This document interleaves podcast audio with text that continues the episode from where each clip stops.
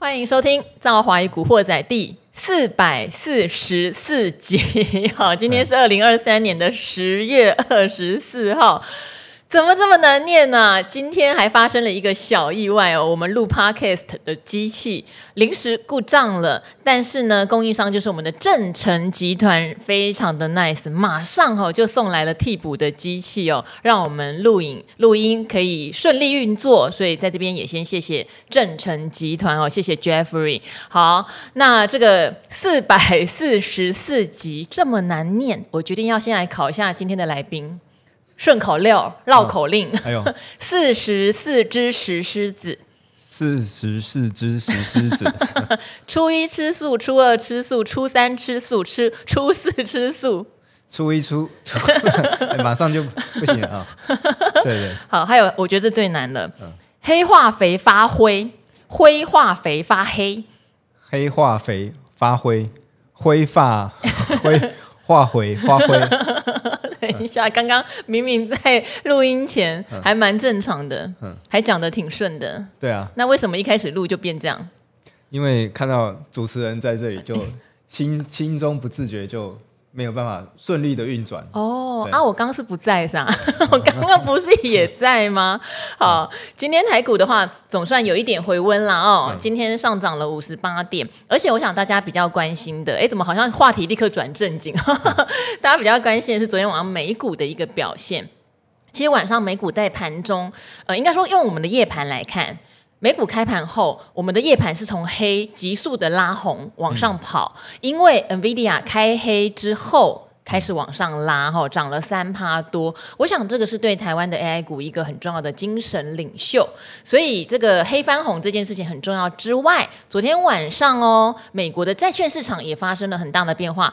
本来美债殖利率已经到五点零二趴吧，又在创下殖利率的新高。可是呢，这时候美国有放空债券的大户。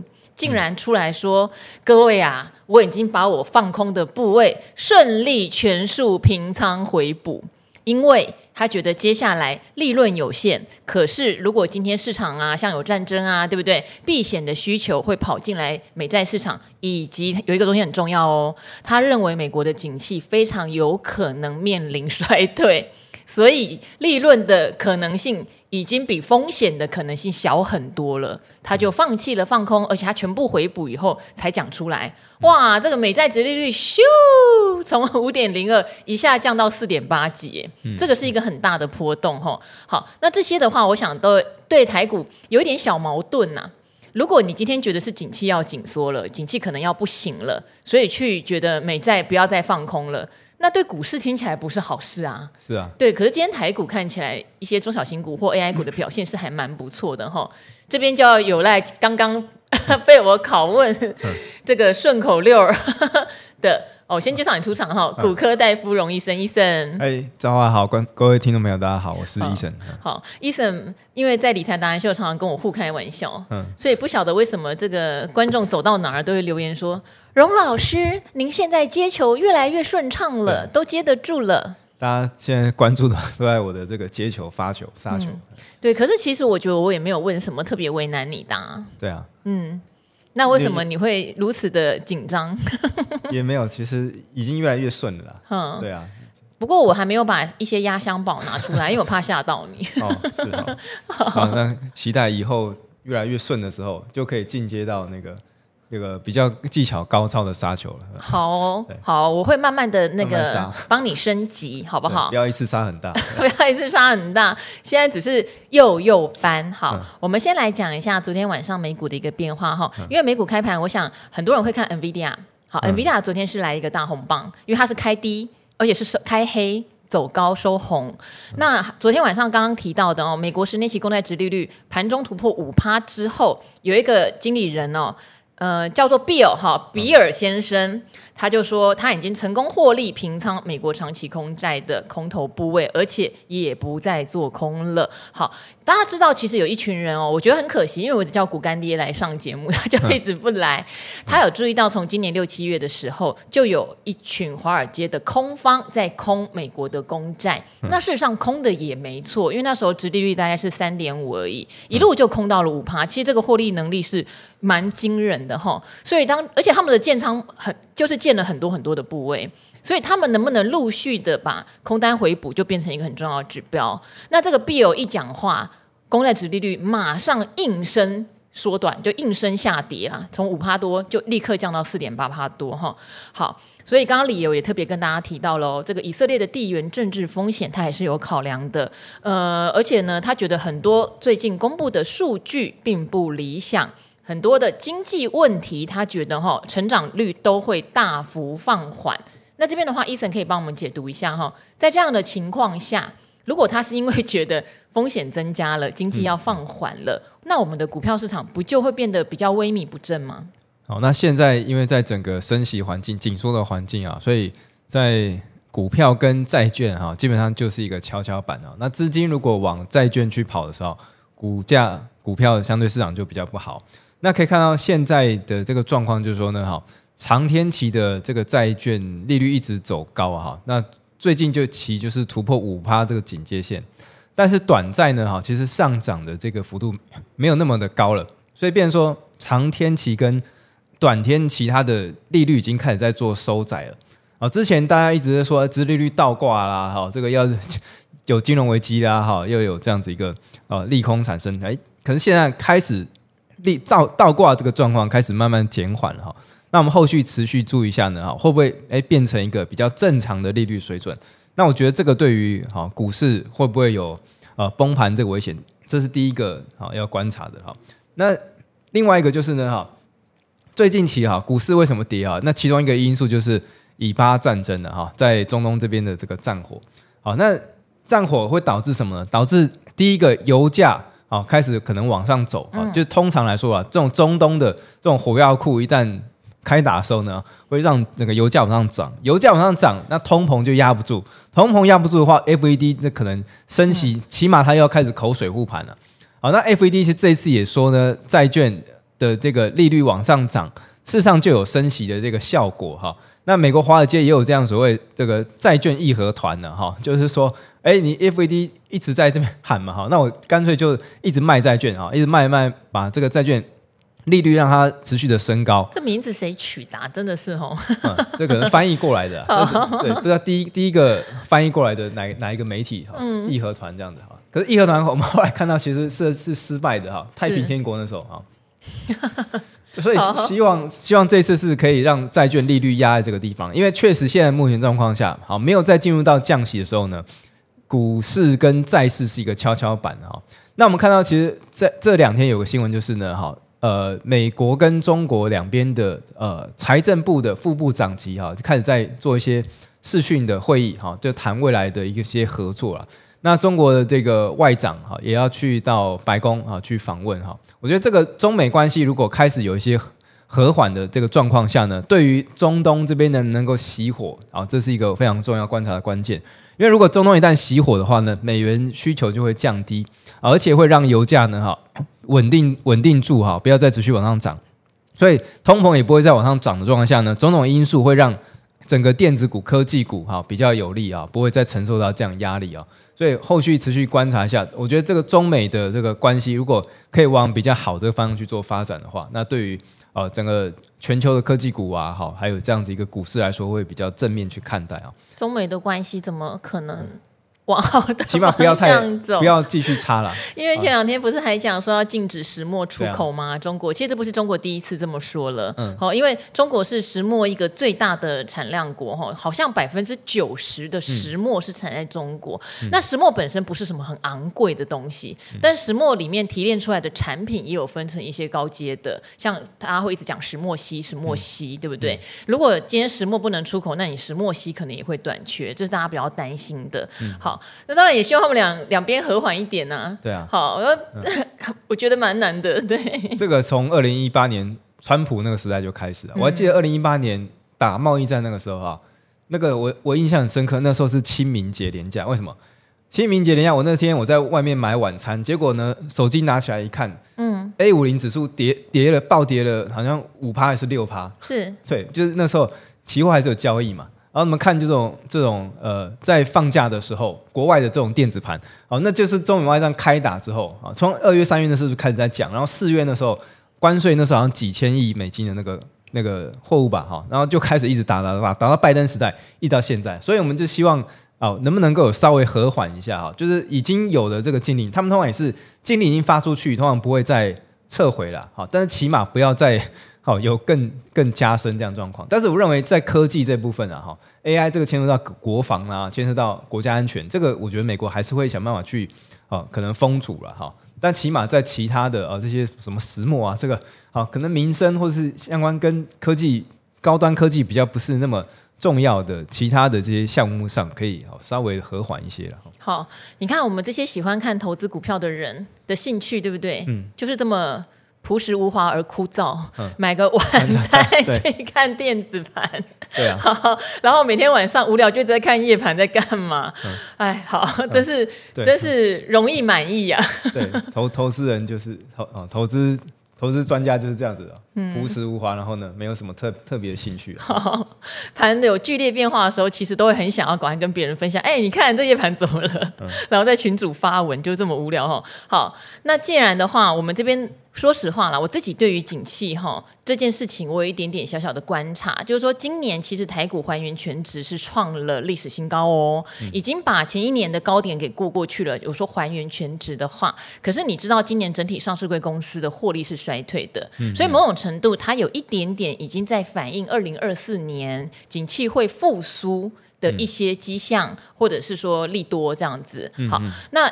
回档其实是好的，因为我觉得就是超涨了啦。那回档之后，现在就要见真章了。回档之后，让这个起跑线比较正常一点的时候，就来看一下。例如说，像现在第三季的财报可能会陆续出炉，九月营收是已经全出炉了，但财报的话要到十一月十五号之前嘛，才会全部出炉哈。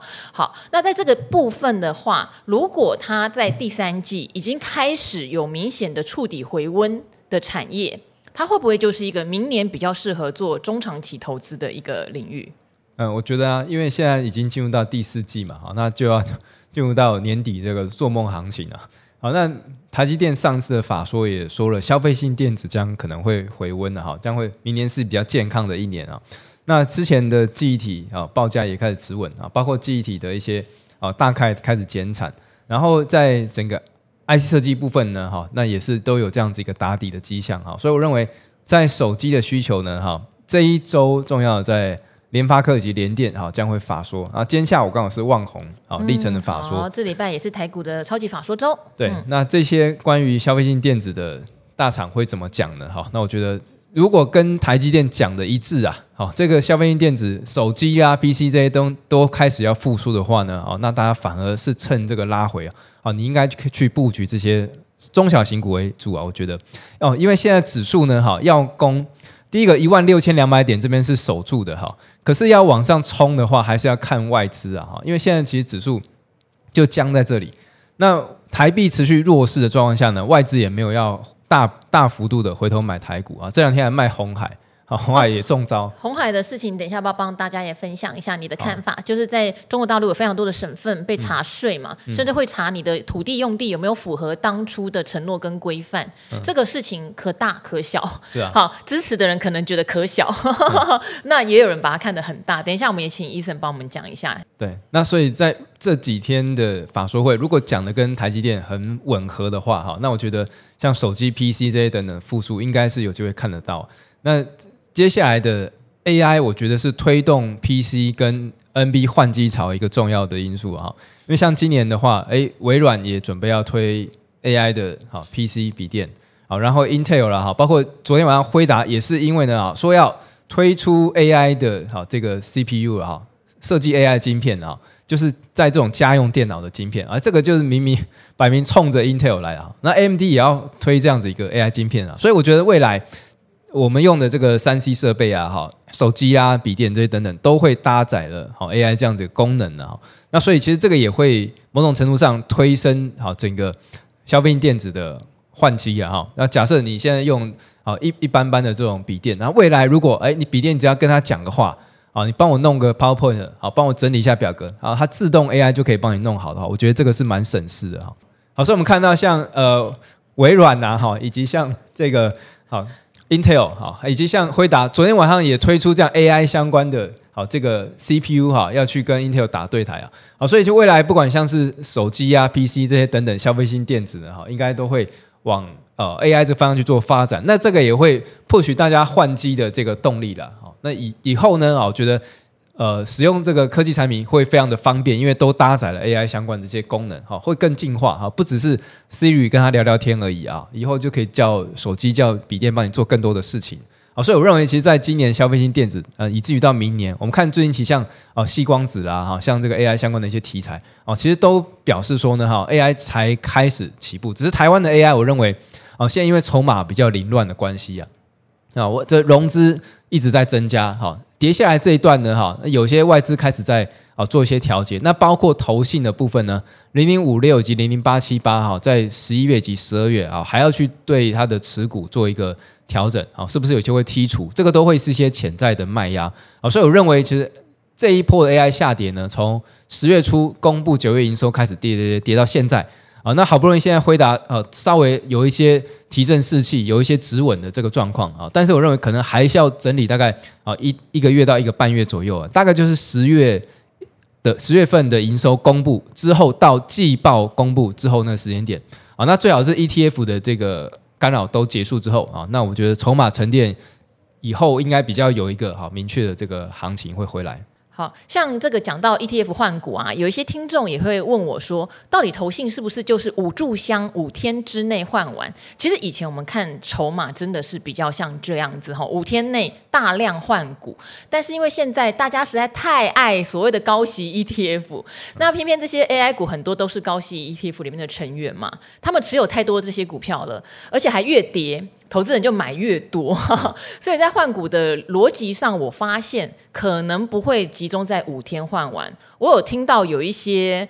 呃，大型的 ETF 已经是在陆续换股，这可能会是跟历年也比较不一样的哈。这边提供给投资朋友，因为我有看到，例如说很多人都觉得零零五零、零零五六就是十一月、十二月会换，搞不好现在已经可能有一些在调节了，不然你集中在那时候，你可能换不完。这是今年蛮独特的一个现象哈，大家可以观察看看。那另外当然就是，虽然今天 AI 股大回升，可是 AI 股里面哈已经被我们分成很多类了，有什么？散热哈，也有本来做那种电脑代工的哈，嗯、然后也有那种细光子的嘛。嗯、每一个人今天的表现不一样，例如伟影今天涨停板，但创意就只有小涨。细光子很多人都涨停板，可是获利不好。嗯，好，所以如果今天大家觉得 AI 有可能在 NVIDIA 的带动下，还是重回到盘面的题材，我又只有一套资金的话，我到底该怎么去锁定里面的谁比较能让我做一点点长线，不要是做当冲这种，好像今天冲完明天就没有了。嗯，好，第一个今天这样指数从低点拉起来哈，我觉得应该就是有护盘的影子啊。好，那台积电也也功不可没哈。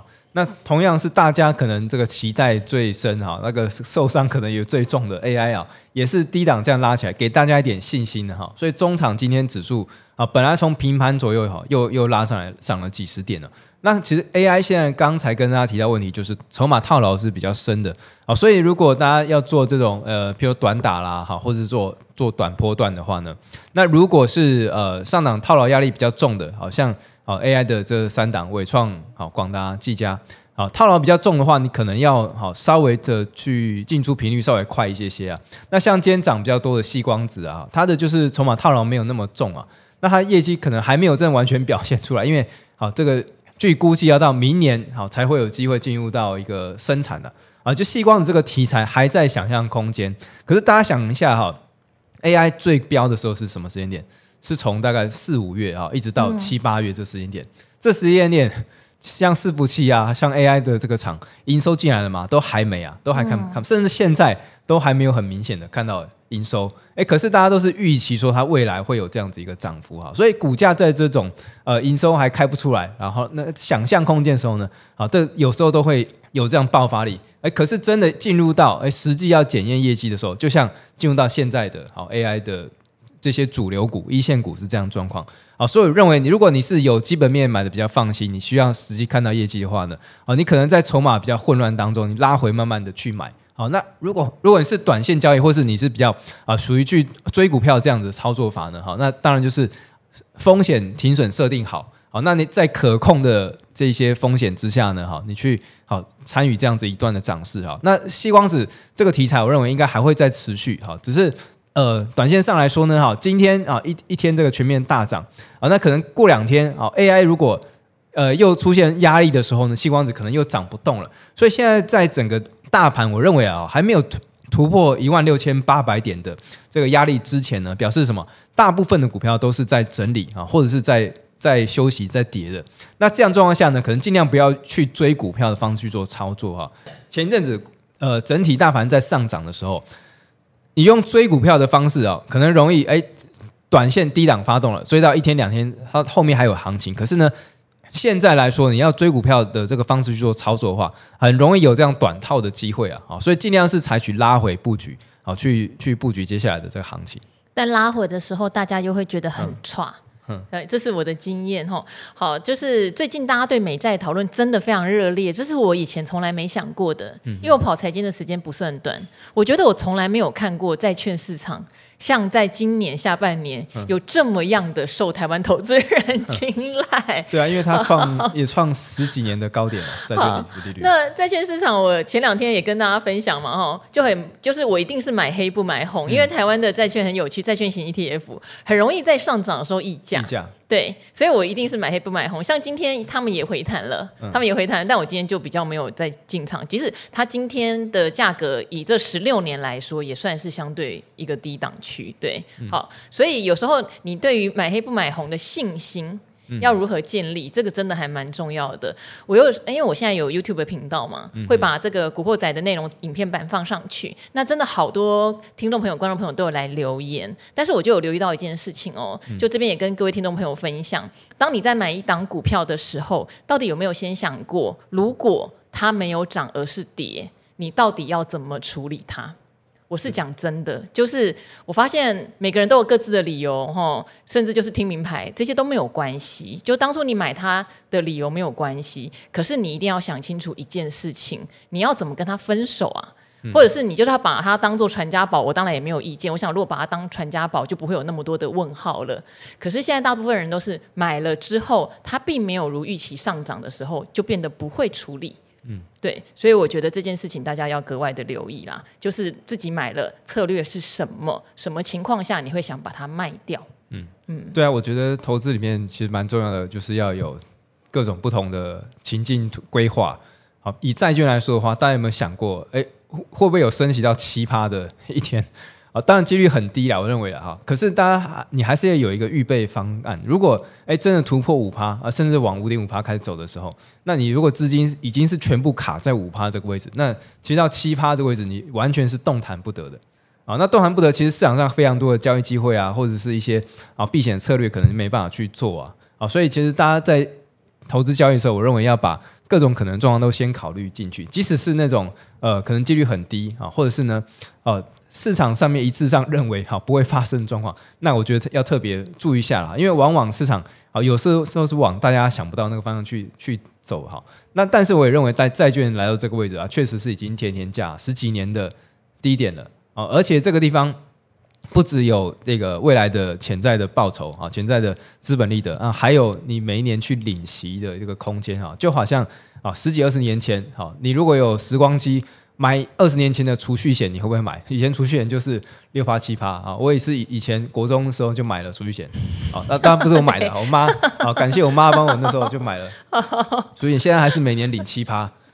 我想说，你从国中就这么朴实无华而枯燥了？对，没有没有，好，我我妈就朴实无华，每天那时候就晚上看投顾老师的节目啊，所以我每天晚上回家被迫要看着电视。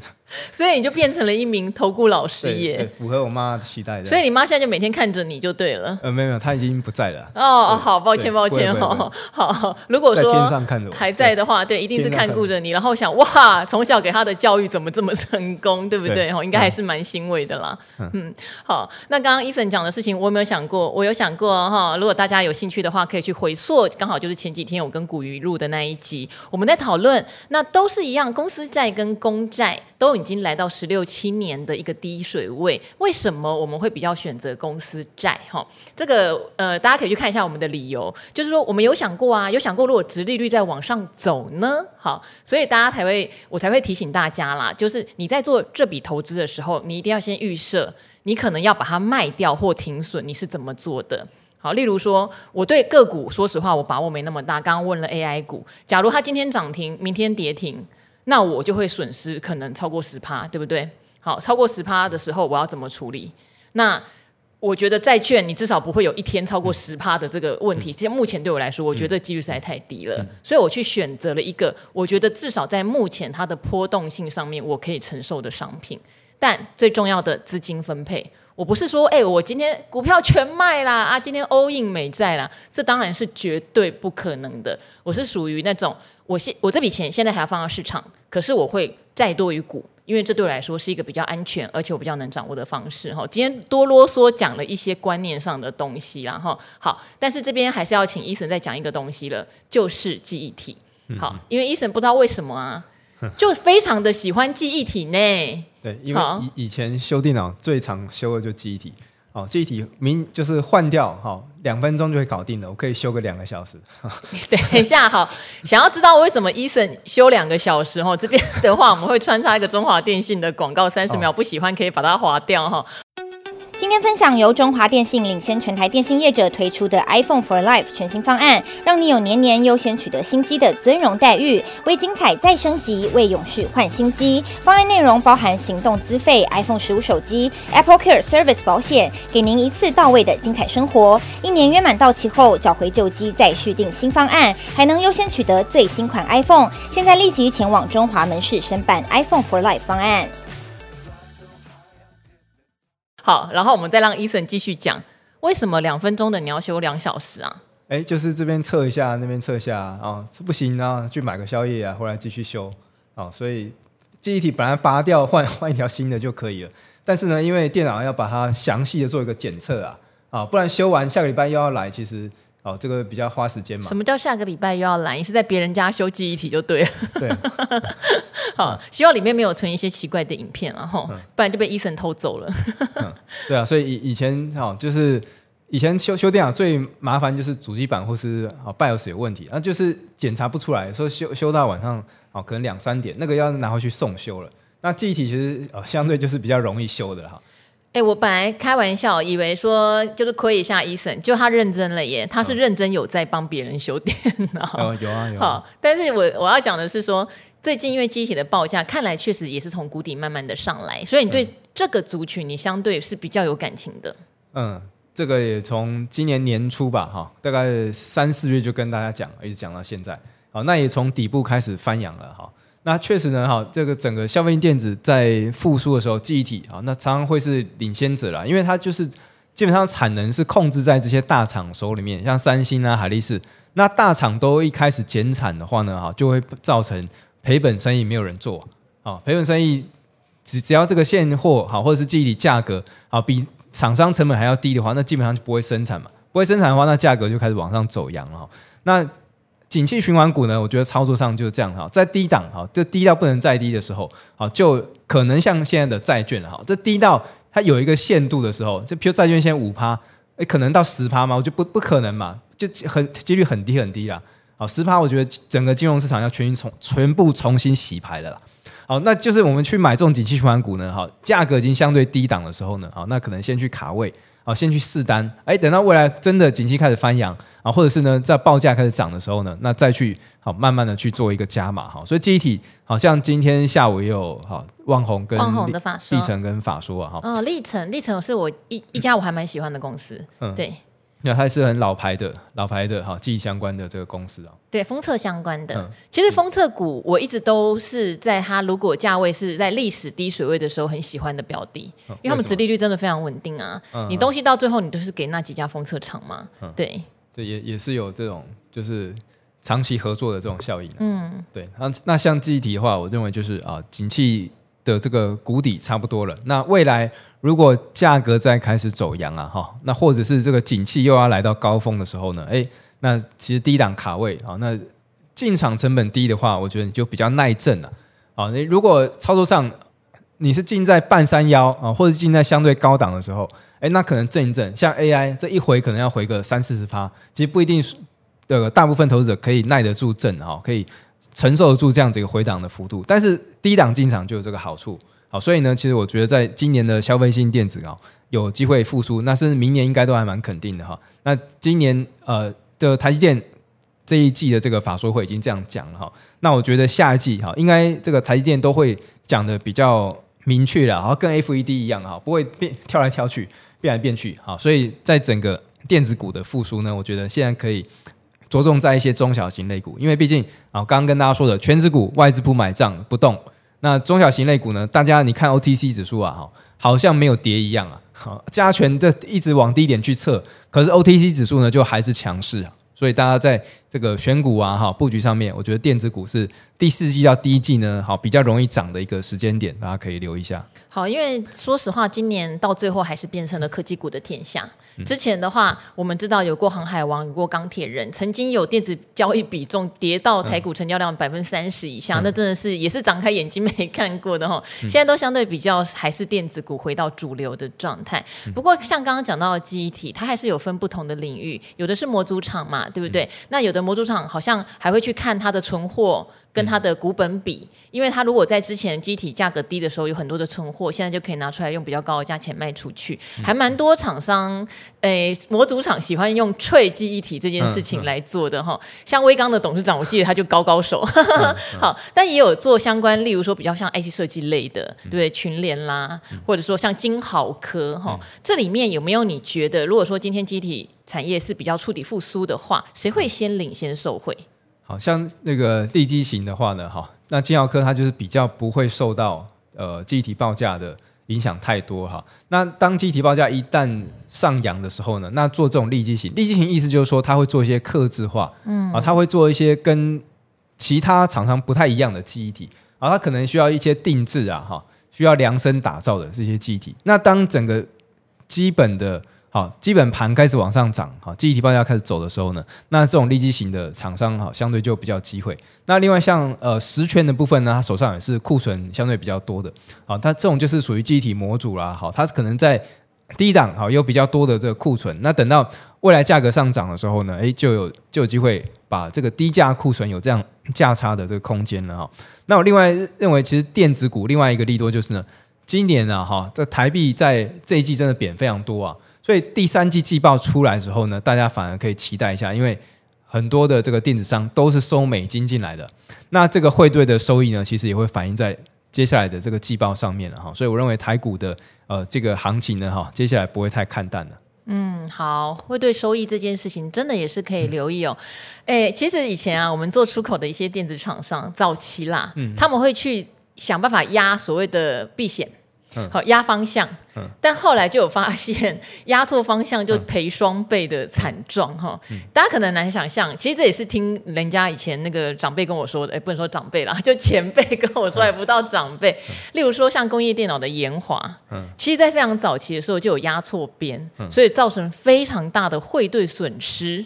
然后结果把 EPS 通通吃掉，不过那很早期的事情，后来延华就不搞这个事情了，它就变成说就叫自然避险，没有刻意再去做汇率避险，所以就事情变得单纯很多。因为以前有时候我们看到财报出来。哈，原来他避险做错方向，所以你以为美元贵贵的，他赚美元，他应该有汇兑收益，结果没有。但现在我觉得还蛮多的厂商都是采取所谓的自然避险，就是没有啦，反正汇率会有上有下嘛，我也不要刻意做太多，对不对？你看像台积电就会公布他的财测是以美元多少汇率来计算的，然后像大立光也非常多年前就说他们叫自然避险，他们没有刻意去操作汇率的部分，对。所以像刚刚 Eason 讲的，美元在贵的时候可以去想一些出口。比重非常高的厂商，应该就会有所谓的汇兑收益。嗯，对啊，台湾汇率其实波动算低了啦，我认为，相较于韩国或其他的一些国家，已经算稳定了。所以电子商，我觉得 就让它自然、自然的好获利呈现在财报上面。那反而其实未来，好像这个呃开始需求起来的时候呢，好，那不止汇率这边有收益啊，好，那在哦整个呃全球这个电子复苏状况下呢，哈，也会相对的好有这获利可以进来啊。好，那今天最后哈，还是要提醒大家哦，我非常倡导一件事情，就是投资要做你能力所及的事情。我觉得这个是很很重要的哈。还有今天在节目中也特别跟大家分享，是当你买进一档股票或是一个投资商品的时候，你一定要想你是要怎么出场。这件事情要先想过，不管是赚钱出场，或是赔钱出场，或是你要报到传承，这些都要先做一些预设，好跟了解啦。那今天非常谢谢医生哦，医生一直好像长期胃食道逆流，咳嗽都没有好，然后刚刚录音前还在吃胃药。真的是颇令人觉得担心你啊！还可以 讲话讲太多，稍微 稍微停一下就 OK。好，所以呢，今天就很谢谢 Eason 还陪我们录这个 Podcast 哈。那也希望各位古惑仔们在古海是很平安顺利的哦。那就跟他们说拜拜吧，拜拜，拜拜。